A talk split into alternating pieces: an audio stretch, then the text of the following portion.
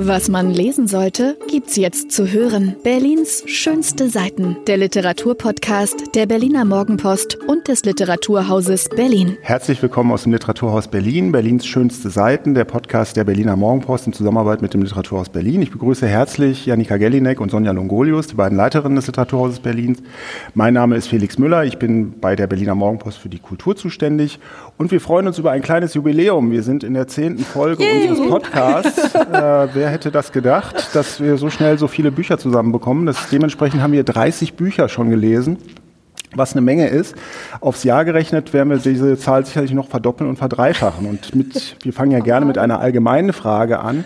Meine würde lauten, ähm, geht es euch manchmal so, dass ihr euch fragt, wie viel bleibt eigentlich im Gedächtnis von euren Lektüreerlebnissen und ähm, tut ihr was dagegen? Markiert ihr in den Büchern, schreibt ihr Notizen, habt ihr, macht ihr Exzerpte?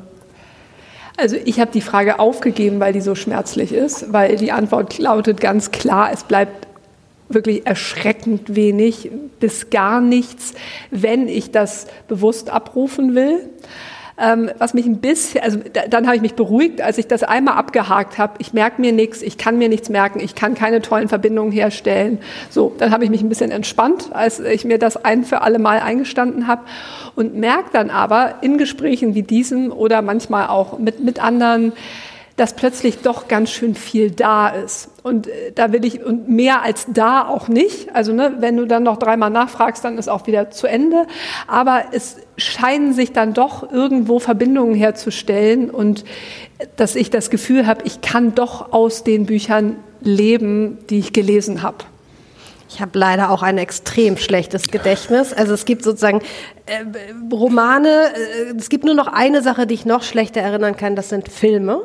Also das mhm. heißt, es hat vielleicht auch was mit dem Tempo zu tun. Ein Film ist dann nach eineinhalb Stunden vorbei und ich habe ihn aber wahrscheinlich nach eineinhalb Tagen auch schon wieder vergessen, so dass es auch lustig ist und mein Mann sich immer lustig macht über mich und sagt, den haben wir schon lange geguckt und dann sage ich, ah, interessant, wusste ich nicht. Für mich ist das alles ganz neu. Es hat auch ein schönes, einen schönen Moment. Bei Romanen ähm, bleibt es ein bisschen länger hängen und manchmal auch ein bisschen nachhaltiger. Ähm, aber ja, ich kann das leider auch nicht gut erinnern. Ähm, es gibt ja so dieses hehre Ideal der literarischen Bildung, des Belesenseins. Also dementsprechend muss man da ja ein Fragezeichen dran machen, oder wie seht ihr das? Voll. Also wenn es danach geht, was ich erinnere, dann bin ich auf einem Grundschul zweite Klasse Niveau. Das stimmt nicht. Ja, aber, aber, es ist ja interessant, was heißt das eigentlich? Ja. So, ne? Und da ähm, ich, ich schlage mich da gerne so mit, mit, mit Bildungsbürgern herum, wenn man so, was muss man gelesen haben, so Kanon fragen, das finde ich alles völlig irrelevant, ähm, weil es kommt ja darauf an, was man damit macht. Und darauf habe ich vielleicht nicht immer so ein bewussten Zugriff. Aber ich glaube, ich habe so viel gelesen, um daraus einen anderen, besseren Zugang zur Welt gefunden zu haben. Und wenn du das, wenn das unter deine Belesen-Kategorie fallen würde, dann würde ich hoffen, ich bin es. Wenn es mit abrufbaren Inhaltsangaben zu tun hat, zero. Ja, ich bewundere das natürlich schon, wenn Menschen das können. Das ist großartig. Also ich will das nicht klein machen. Ich kann es einfach nicht. Das ist nicht meine Qualität und damit muss ich mich abfinden und, und genau und, leben lebt dann mit anderen Dingen, die ich kann.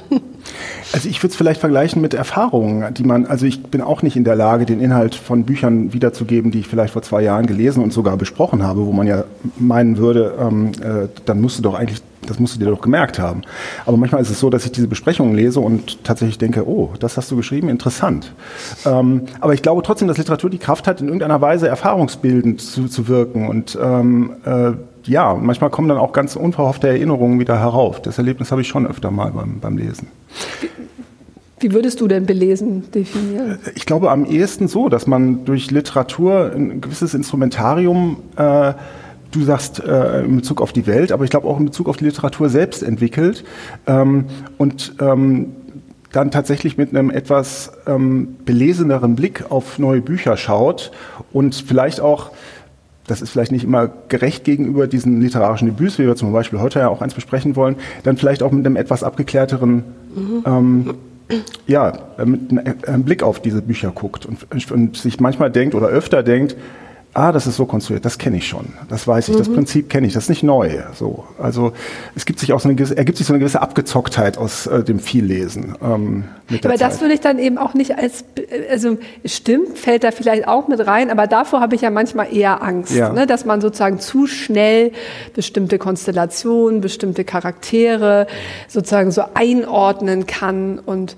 das empfinde ich manchmal eher als Ballast, weil ich ja doch immer wieder in die Geschichte reingesogen werden möchte und dem muss nicht entgegenstehen, ja okay, ne, Familiengeschichte habe ich schon mal gelesen, aber wenn dann zu schnell sozusagen das, äh, das, das Kritikerin-Kästchen aufspringt, vielleicht kann ich da dankbar sein für mein schlechtes Gedächtnis, das ist, das ist so, ähm, dann eigentlich eher, eher behindert, finde ich. Gut, kommen wir mal zum ersten Buch. Du hast dir einen äh, eher ungewöhnlichen, nicht fiktionalen Titel ausgesucht. Äh, Richard Wagner und das deutsche Gefühl. Ja, da war ich so richtig gespannt. Was sagen Sie, wenn ja. ich das auswähle? Wir hören uns erstmal an, was du zu sagen Ich habe einfach, genau, also, ich habe auch gedacht, erzähl du doch mal. Also, wie, wie, bist, du da, wie bist du dazu gekommen und ähm, was hat dir die Lektüre vermittelt? Ähm, tatsächlich gibt es ja gerade eine Ausstellung in Berlin im Deutschen Historischen Museum dazu. Ähm, und in die bin ich einerseits reingegangen, weil mein alter Vater zu Gast war, äh, der sich, also ein glühender Wagnerianer ist. Und da dachte ich, das wird ihn bestimmt interessieren. Und tatsächlich muss ich aber zugeben, dass ich angesprochen war von der Ausstellungswerbung, ähm, die sich auch in der Katalogsgestaltung äh, widerspiegelt. Und ähm, jetzt wollt, will ich ja gar nicht so sehr über die Ausstellung sprechen, habe aber beim drüber nachdenken gedacht, und es wäre vielleicht eine Frage an, an dich, Sonja, als, als ehemalige Ausstellungsmacherin, gibt es eigentlich sowas wie Katalogrezension? Weil das wird ja immer in, in Verbindung mit einer Ausstellung, wird dann und der Katalog bei äh, kostet XY. Werden Kataloge als solche eigentlich besprochen? Ja, also es gibt auch ja. richtige Rezensionen von Katalogen, also natürlich gerne im Zusammenhang mit der Ausstellung, weil das ist dann natürlich aktuell aktuell und dann will man irgendwie über die Ausstellung schreiben und über den Katalog. Aber es gibt auch einfach Rezensionen über Kataloge, natürlich. Und das macht ja auch einen Unterschied. Wie ist der, wie ist der gestaltet und wie ist der natürlich Total. textlich äh, gestaltet? Genau, weil das war mir so gar nicht klar und ich finde es nämlich ein außergewöhnlich schöner und kluger Katalog und ich habe mir auch vorgenommen, ich möchte ein Hoch auf Katharina J. Schneider singen, eine der Herausgeberinnen, die aber eben auch die Redaktion besorgt hat und nachdem ich selbst mal Katalogredaktion gemacht habe und weiß, was das für eine Scheißarbeit ist. Ja. Äh, das wirklich richtig und korrekt und schön zu machen, soll das nochmal ausdrücklich erwähnt werden. Ähm, ich fand aber auch, dass, also es macht die Ausstellung als solche natürlich auch, also der Katalog ist nichts anderes als die Ausstellung, aber was mich überrascht hat und auch begeistert ist, wie man mit so, ich sag mal auch kluger, ähm, klugen Texten ganz viel Platz und Raum schaffen kann. Ähm, insofern als Richard Wagner ist ja so eine Ikone, wo die Reflexe sozusagen sofort losgehen. Total. Ne, man kann gar nicht Richard Wagner sagen und alle haben eine Meinung. Und hier steht hinten einfach auf dem Klappentext, ne, na, na, na, na, na, na, Wagner war Antisemit, Punkt.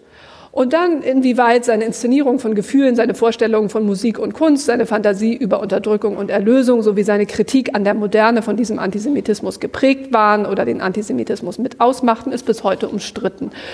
Und ich dachte, wie angenehm, weil er ist ja auch so belastet von, ne, wo die Ellen, wenn ich Wagner höre, will ich in Polen einmarschieren, bis hin ne, zu diesen irgendwie manchmal eher hierarchischen Veranstaltungen da in Bayreuth, ähm, sozusagen so eingeklammert geklammert in so, so ein Ballast von, von ich sag mal, ne, Bildern, Ikonografien, historischen Urteilen.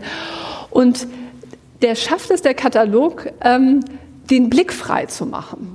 Und ähm, sie teilen es ganz grob ein, so in, in, in Entfremdung, Zugehörigkeit, Eros und Ekel und beschreiben ihn eigentlich als Kind seiner Zeit. Also wie er, er war ja revolutionär, der ist ja per Steckbrief gesucht worden, weil er in Dresden auf die Barrikaden gegangen ist, musste fliehen, war Exilant in Zürich. Es war mir alles sozusagen in der Form nicht klar.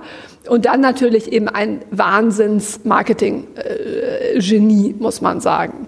Und äh, der Katalog vermag es eben in dieser schönen, übersichtlichen, in, in kurzen Texten gegliederten ähm, Aufteilung, dieses Interesse neu zu wecken. Na, also wie hat er eigentlich dieses, äh, ne, Gefühl installiert, ne, sozusagen diese Überwältigungsstrategie in der Musik. Woher kommt das, ne, dieses Deutsche, ne, was dann die Nazis äh, für sich vereinnahmt haben und er natürlich ganz massiv propagiert hat. Und es war so, es war eine Lektüre von Aufatmen. Dieses, ich, ich kann mich dieser Figur mal wieder nähern, ohne schon so äh, beschwert von, von äh, Meinungen zu sein. Und mir ging es, ich hatte da eine kurze Leseassoziation, Sonja, ich weiß nicht, ob du dich erinnerst an diese Fontane-Biografie, die wir vor zwei mhm. Jahren vorgestellt haben, von äh, dem Mann mit den schönen Namen Ivan d'Aprile di Michelangelo ja, oder so. ja, ja, genau. So, ja, ja, ich habe die auch gelesen und fand die ganz fantastisch. Die war fantastisch, weil auf einmal dieser Fontane entstaubt, ent, neu als, als sozusagen Kind seiner Zeit, als Medienschaffender. Und so ein ähnliches Gefühl hatte ich jetzt wieder. Ah, ja. Man kann sich dieser Figur neu nähern. Und deswegen habe ich diesen wirklich auch noch sehr schön gemachten Katalog mitgebracht. Und hat das mit der Zeit zu tun? Also, dass einfach eine gewisse Zeit vergehen muss? Oder ist es einfach eine Konstellation von tollen Autoren und Autorinnen? Also, was denkst du? Oder ist jetzt gerade wieder die Zeit, Wagner wieder entdeckt? Nee, das glaube ich, eben nee, ja. glaube ich eben überhaupt nicht. Weil ja. er ist sozusagen, ich meine, was, was die Autoren und Autorinnen, wo sie auch wirklich quer durch den Garten, ne, Wissenschaftler von den USA bis hier, also ein ganz äh, diverses, äh, diverser Cast ähm, auch, äh, sich dem, glaube ich, einfach so unvoreingenommen, historisch, interessiert genähert haben. Und ich glaube, ich glaube, würde ich jetzt vermuten, dass es gar nicht so sehr die Zeit ist, weil, weil äh, ne, das Festspielhaus gibt seit was 150 äh, Jahren ähm, ne, die, die, diese Clique der Wagnerianer. Es gibt wahrscheinlich eine unsägliche Wagner-Rezeption und eine total fortschrittliche. Ich glaube, er ist einer von denen, ne, über die äh, ganze Bibliotheken geschrieben mhm. worden sind. Und all das kann man wissen, darf man aber auch ähm, beiseite lassen, um sich so einem historischen Phänomen zu nähern. Und ich hatte dann, das war der schöne Effekt, dann auch Lust, wieder mal Wagner zu hören. Mhm. Weil ich jetzt das Gefühl, so jetzt ist mal gerade die Bühne frei und jetzt kann ich mal wieder reinhören. Und ähm, ja, super Effekt vom Buch. Ja. Hast du es denn während des, äh, während des Lesens auch gehört? Ja, ich habe ich hab sozusagen das erste, hatte das erste Kapitel dann ja. nochmal gelesen, also nach, nach dem Besuch der Ausstellung und dachte, ja super, jetzt, jetzt höre ich, ich höre mir jetzt nochmal ne, den, den Holländer an. Ich meine, wenn man dann meinen Vater fragt, das sind sozusagen die Anfängeropern, ne, so Holländer, Tannhäuser, das sind so für Leute wie mich, ne, die, ne, the, real stuff ja. kommt dann natürlich erst später. Aber das Buch macht sozusagen so diese, also man ist dann so neugierig auf diese Wagner-Strategien, dass man sagt, okay, das will ich jetzt doch nochmal mir selber anhören, ähm, auch wenn ich jetzt den Tristan-Akkord oder so nicht in allen Einzelheiten beschreiben kann. Du hast erwähnt, dass eins der Kapitel sich mit dem Thema Ekel auseinandersetzt. Kannst du das nochmal erklären? Das geht dann so ein bisschen in, in Richtung seiner antisemitischen mhm. Schriften, aber sie haben dann auch nochmal ne, die, die medizinische Situation der Zeit. Ne, so die, es gibt da, glaube ich, irgendwie auch in der Ausstellung irgendwie so ein, so ein, so ein Bild ne, von so einer Sezierung und äh, ne, welche, wie war das Verhältnis zu Körper, zur Medizin ähm, und wie bildet er eigentlich dieses ja, fake deutsche Nationalgefühl aus. Ne? Und dann wird es wunderbar illustriert ne, mit, mit dem, ne, der, der ganzen Germanisierungs-Nazi-Kiste, ne, mhm. ne, der, der Meistersinger von Nürnberg und so weiter.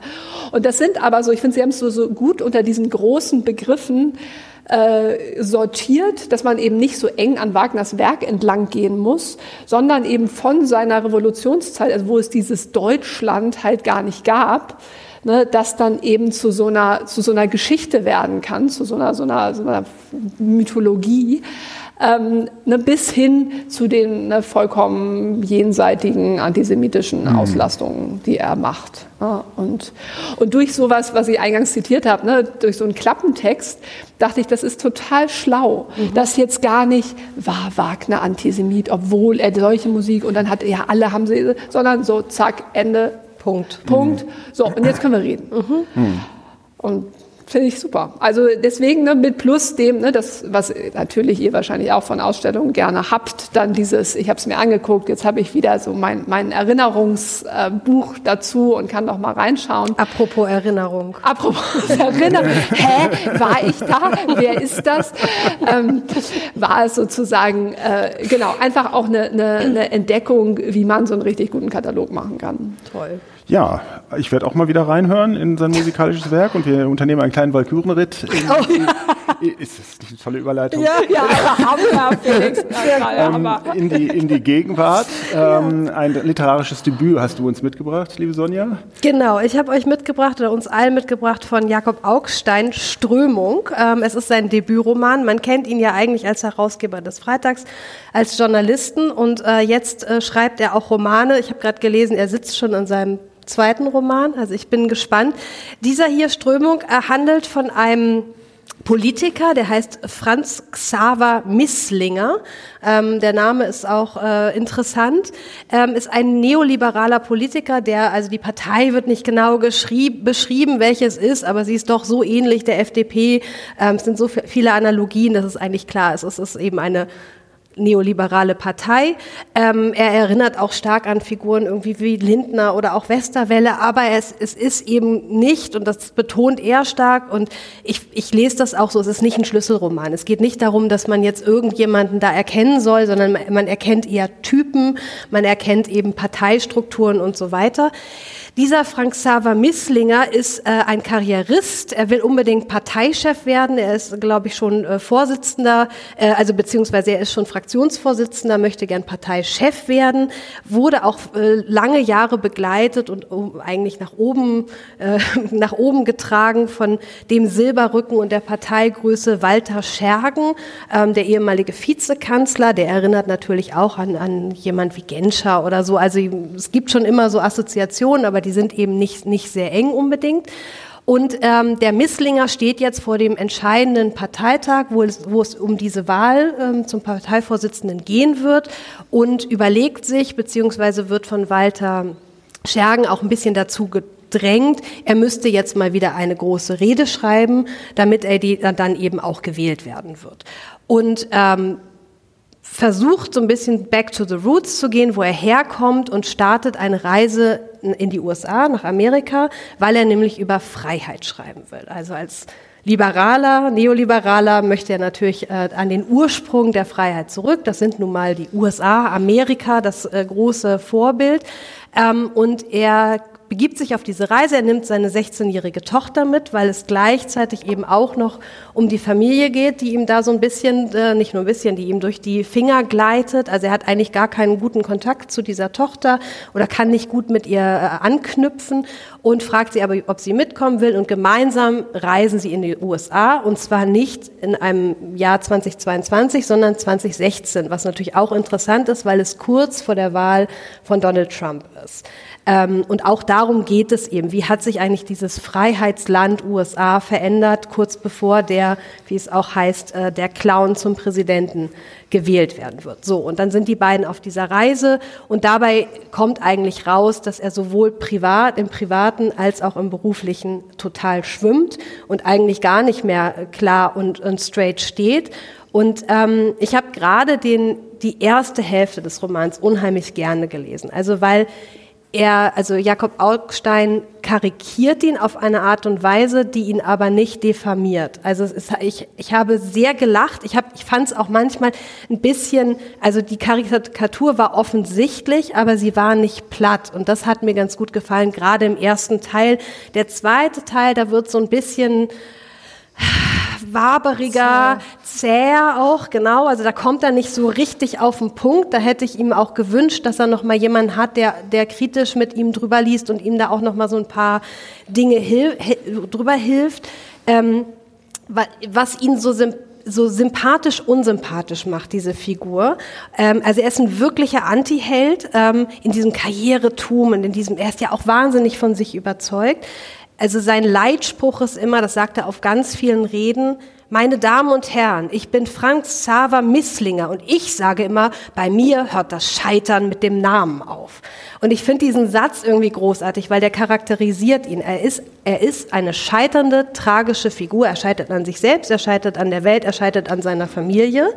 Und gleichzeitig ist er 80 Prozent, vielleicht 90 Prozent der Geschichte ist er wahnsinnig überzeugt von sich, wie gut er reden kann, wie gut er eigentlich aussieht, wie gut er auf Frauen wirkt.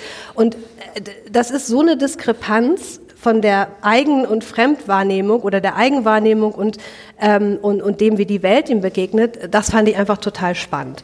Aber wie kommst du darauf, finde ich total interessant, dass Ja. er ein Scheitern da ist? Also, weil immer so mitläuft, der wird vielleicht doch gar nichts mehr in seiner Partei. Also oder? ich weiß ja nicht, wie du das Ende gelesen hast, aber ich meine, er ist ja ein, ein tragischer Held. Ich meine, er, die Strömung treibt ihn ja davon. Oder Du wie hast treibt du? sie ihn davon? Ich war mir nicht so Aha, sicher. okay, Ich war mir- interessant. Okay, jetzt, so jetzt müssen wir einfach spoilern. Ja, Ähm, es ist zu spät. es ist es sowieso schon zu spät. Außerdem verrät der Titel ja, Ja. auch.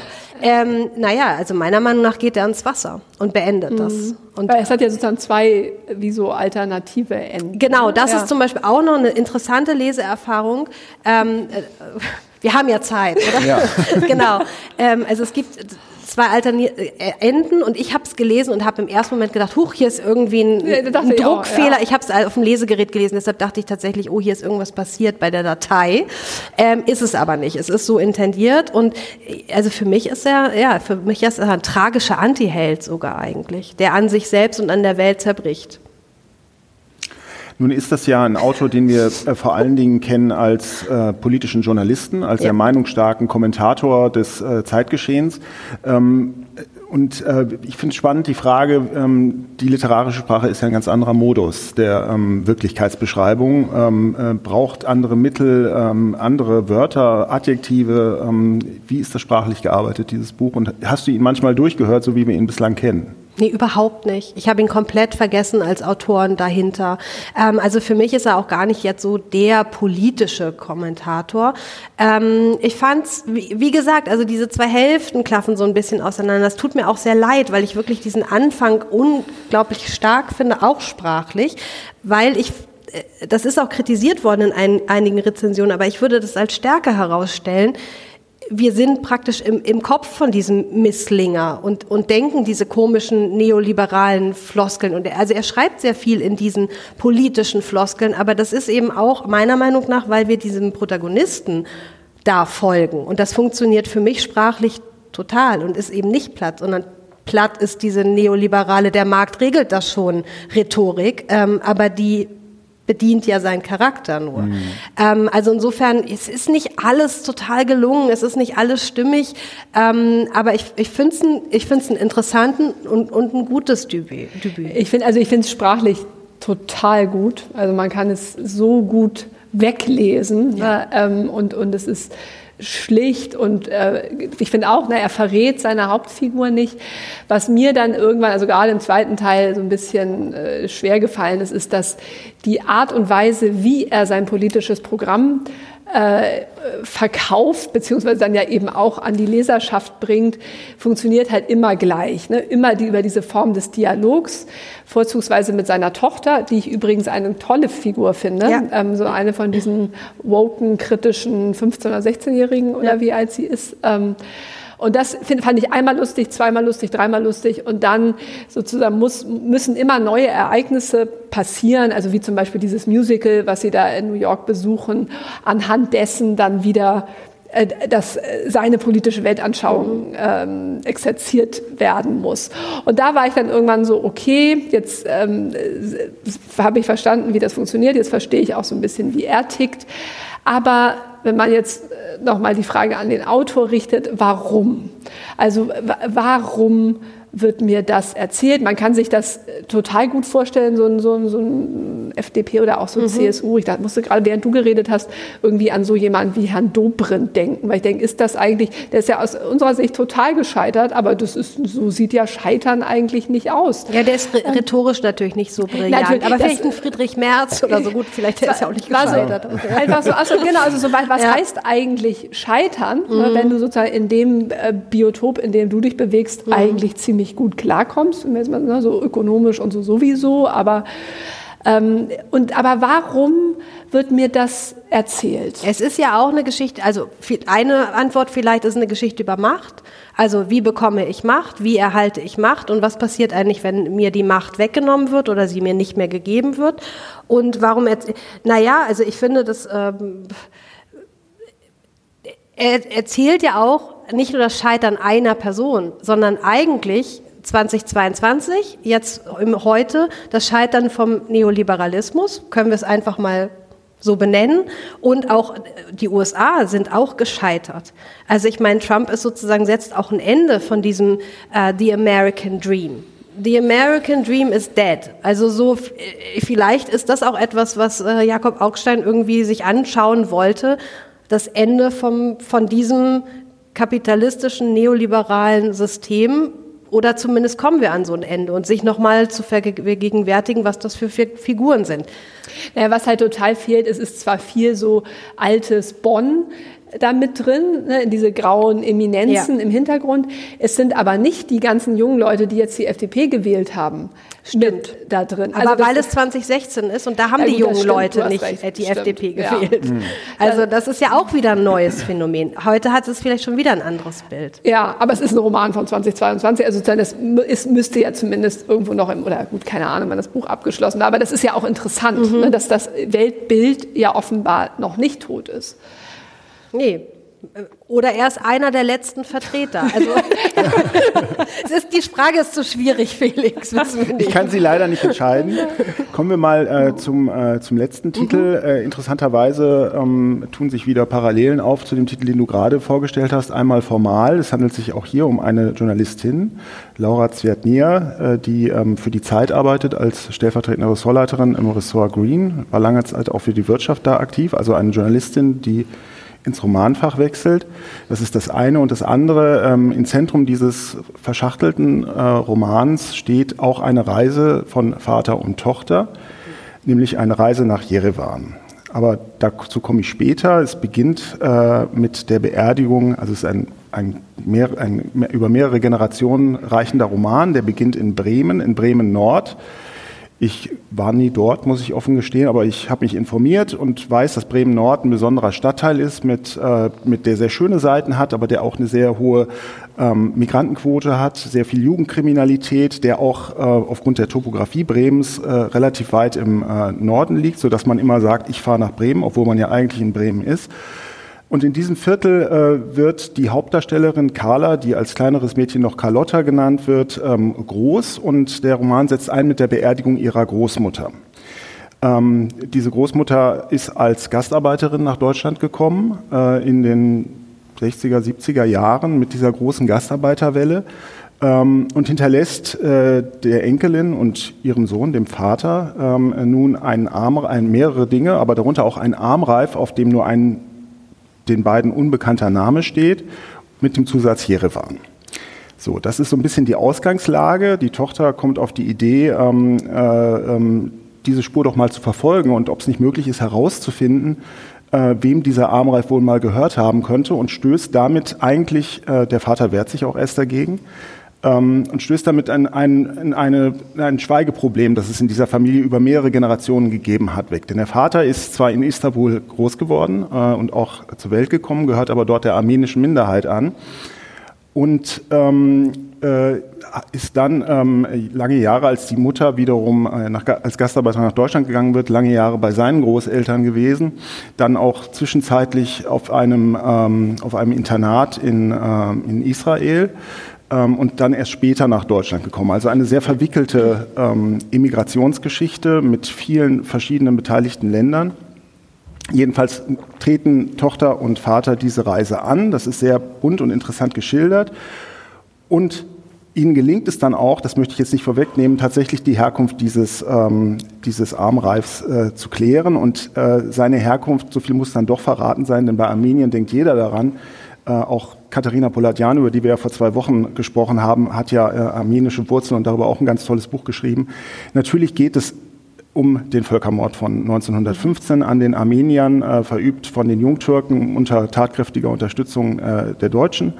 Ähm, es geht darum, was das mit einer Familie gemacht hat und äh, was das mit der Urenkelgeneration inzwischen heute noch macht. Und das ist ein sehr interessanter Stoff, den Sie äh, auch mit einer ganz klaren und ähm, gut lesbaren Sprache ausbreitet. Ähm, ich habe das wahnsinnig gern gelesen. Es ist nur, also es ist sehr multiperspektivisch und ähm, die Carla-Passagen sind in der Ich-Form geschrieben, äh, die anderen in der Er- oder Sie-Form. Ähm, die Zeit, in den Zeiten wird gesprungen und ich habe mich manchmal, ich weiß nicht, ob euch das auch öfter mal so geht, gefragt, warum diese komplizierte Form, wenn man doch eigentlich hier eine eine, eine, das auch klarer hätte fassen können. Mhm. Ne? Ähm, und dieser, dieser Bruch, dieser Sprung in den Zeitebenen, ich finde, das ist immer dann einleuchtend, wenn es irgendwie auf der inhaltlichen Ebene eine Entsprechung dazu gibt. Die habe ich da manchmal gesucht. Aber das, das nur als kleine kritische Fußnote dazu. Ansonsten ist das ein Roman, der mir mal wieder die Augen geöffnet hat, mir meine eigene Ignoranz bewusst gemacht hat gegenüber ähm, dem Schweigen über diesen Völkermord das sagt Laura Zwertnia auch in Interviews, das unterscheidet auch äh, die Armenier ganz dramatisch äh, von, äh, von, von äh, den, den, ähm, den, Juden und dem Holocaust und auch den Deutschen im Umgang mit dem Holocaust, denn das ist ja äh, bei aller Schrecklichkeit wenigstens thematisiert worden und versucht worden aufzuarbeiten, auch wenn es noch lange nicht der Fall ist. Hier gibt es einen türkischen Staat, der diesen äh, Genozid schlichtweg abstreitet. Und ähm, das ist dann sozusagen, das hat auch irgendein kluger Kopf gesagt, ich weiß jetzt nicht mehr wer, das ist dann der zweite Völkermord. Mhm. Ne? Also erst kommt der körperliche und dann kommt sozusagen der psychologische, dadurch, dass man behauptet, er habe nicht stattgefunden. Mhm. Gut. Unabhängig davon, dass ich möchte jetzt nicht so dramatisch ausklingen, ist das ein Roman, der auch Witz hat, der von äh, auf, auf lustige, anschauliche Weise von Familienbeziehungen erzählt und ich glaube in so einem Großtrend liegt äh, ähm, Familienaufstellung. Ich lese ganz viele Romane in letzter Zeit, wo ich den Eindruck habe, hier werden jetzt mal alle zueinander positioniert und psychologisch irgendwie äh, ähm, wird das irgendwie durchanalysiert. Mhm. Wobei ich die, die kleine kritische Anmerkung, die du gemacht hast, eigentlich eine, in eine etwas größere verwandeln wollen würde, weil mir das eben lustigerweise zum Teil auch bei dem Augstein-Roman so ging, dass also jetzt bisschen platt formuliert, als müsste ein Roman auch immer mit irgendwelchen Kindheitsrückblenden arbeiten, ob die jetzt was zur Sache dazu tun oder nicht, ähm, ging mir bei, bei beiden zwischendurch so, so gut die geschildert äh, sein mögen, dass, so, du hast es ja gerade total schön gesagt, ne, wenn, wenn man eigentlich äh, schon sieht, die Handlung hat eigentlich schon angefangen, bewegt sich in eine bestimmte Richtung, warum muss das noch nachgetragen werden? Und das, mhm. das war mir nicht immer so plausibel, so, ne, so, so, so farbig und literarisch schön das dann gestaltet sein mag. Und da hatte ich bei, bei beiden Büchern zwischendurch so, so ein kleines Bremsgefühl. Ich dachte, warum, warum wird das jetzt noch? Ja, es ist vielleicht um, um den Charakter irgendwie so eine Tiefe zu geben, der Wunsch sozusagen zu erklären, warum jemand so agiert, wie er agiert. Aber es ist wirklich vielleicht unerheblich oder nicht immer wichtig und zielführend. Es kommt immer darauf an. In manchen Büchern funktioniert das ganz wunderbar, dieses formale Experiment und dieses Zersplitterten. Und das spiegelt sich dann auch in den Figuren, diese Zersplitterung. Hier habe ich den Eindruck, dass es manchmal einfach ja, meine, es liegt vielleicht auch daran, dass ich so eine Art ähm, Autist bin oder so eine Art Analphabet, wollte ich sagen, was Familienverhältnisse angeht. Also wenn irgendwie Großtante und der Vater und so weiter, dann bin ich ganz schnell raus und total verwirrt. Und, äh, und das geht vielleicht vielen an, mhm. ganz anders. Ähm, in dem Fall hatte ich halt den Eindruck, dass durch diesen ständigen Perspektivwechsel irgendwie ein, ein falscher Rhythmus mit reinkommt in das Buch. Und ging es dir dann auch so, dass du das Gefühl hattest, es, es will, es soll zu viel erzählt werden? Also dass der Wunsch irgendwie, dass zu viel was rüberkommt? kommen muss? Oder war das eher dieses sprachliche? Ja, möglicherweise Problem? hätte es auch auf der inhaltlichen Ebene mhm. irgendwie ähm, was Schlankeres geben können. Sie tippt ja unheimlich viele total interessante mhm. Themen an, zum Beispiel weibliche Gastarbeiter in Deutschland. Ja, also wenn wir uns mal überlegen, wie wir, ähm, äh, was wir über Gastarbeiter und die Geschichte der Gastarbeiter in Deutschland wissen, das ist eine rein männlich erzählte Geschichte. Wir alle haben das Bild vor Augen, dieses weiß nicht, ist der eins der, dieses hunderttausendsten Gastarbeiters, der dieses Motorrad geschenkt bekommt. Ich habe in der Schule von Franz Josef Degenhardt Tonio Schiavo die Geschichte des Gastarbeiters aus dem Mezzogiorno gehört. Also es gab ein kritisches Bewusstsein. Äh, ähm, Günther Wallraff hat das unheimlich geprägt, die Rezeption der Gastarbeitergeschichte. Ähm, äh, also es gab, gibt ein kritisches Bewusstsein dafür, aber was sie hier öffnet, und das ist unheimlich verdienstvoll und toll, ist wie es eigentlich all den Frauen ergangen ist, die in der Zeit gekommen sind. Das waren, glaube ich, 700.000. Und ähm, äh, deren Geschichten sind alle unerzählt. Und sie schildert auch, wie dann äh, in Istanbul sozusagen die von deutschen Behörden tatsächlich per Leibesvisitation inspiziert werden, wie auf dem Viehmarkt. Bist du überhaupt in der Lage, erstmal bist du schwanger und zweitens bist du irgendwie körperlich in der Lage, jetzt hier in die Fabrik zu gehen, in Kassel, Bremen oder sonst wo. Mhm. Ähm, und das ist, äh, das wusste ich nicht, das war mir in dieser Krassheit auch nicht klar. Und das ist das ist dann auch schon wieder sehr wichtig und eine große Leistung von Literatur, sowas äh, bewusst zu machen. Und hat sie denn einen armenischen Hintergrund eigentlich Ja, selbst? sie hat tatsächlich einen, ähm, ich habe heute Morgen noch einen äh, längeren Podcast mit ihr gehört. Sie hat, sie ist Tochter eines, ähm, eines in der Türkei aufgewachsenen Armeniers, Ja. der dann auch nach Deutschland gegangen ist und äh, bezeichnet diesen Roman selbst als äh, semi-biografisch. und also es hat viel mit ihr zu tun. Autofiktional. Autofiktional, Großtrend momentan. Ja. Sie hat auch eine Reise unternommen äh, mit ihrem Vater ähm, äh, nach Istanbul oder nach Jerewan, ich weiß es nicht mehr sicher. Also sie hat auf je, das steckt auf jeden Fall unheimlich viel von ihr drin und das merkt man auch, vor allen Dingen in der Schilderung von diesem Bremen und wie sich Jugendliche mit äh, ähm, aufgebrezelt äh, im Freibad da irgendwie ähm, äh, die Zeit lang werden lassen. Das ist schon alles sehr plastisch geschildert. Also dieser formale Einwand ist wirklich so ein kleiner, Ja. muss ich freundlicherweise Und auch sagen. ein Debüt? Ja, auch. Es ist auch ein Debüt und ich würde, wenn mir das zustünde, ihr empfehlen, doch weitere Romane. Sehr gut, schon sehr, sehr nette Empfehlung. Ja. Ja, finde ich auch. Gut, ja, herzlichen Dank für diese drei spannenden Bücher und ich freue mich auf die nächste Runde und äh, bin gespannt, äh, was wir da in Augenschein nehmen werden. Vielen Dank. Herzlichen Danke Dank, dir, bis zum nächsten Mal. Ja, tschüss. Das war Berlins schönste Seiten, der Literaturpodcast der Berliner Morgenpost und des Literaturhauses Berlin. Vielen Dank fürs Zuhören und viel Spaß beim Lesen.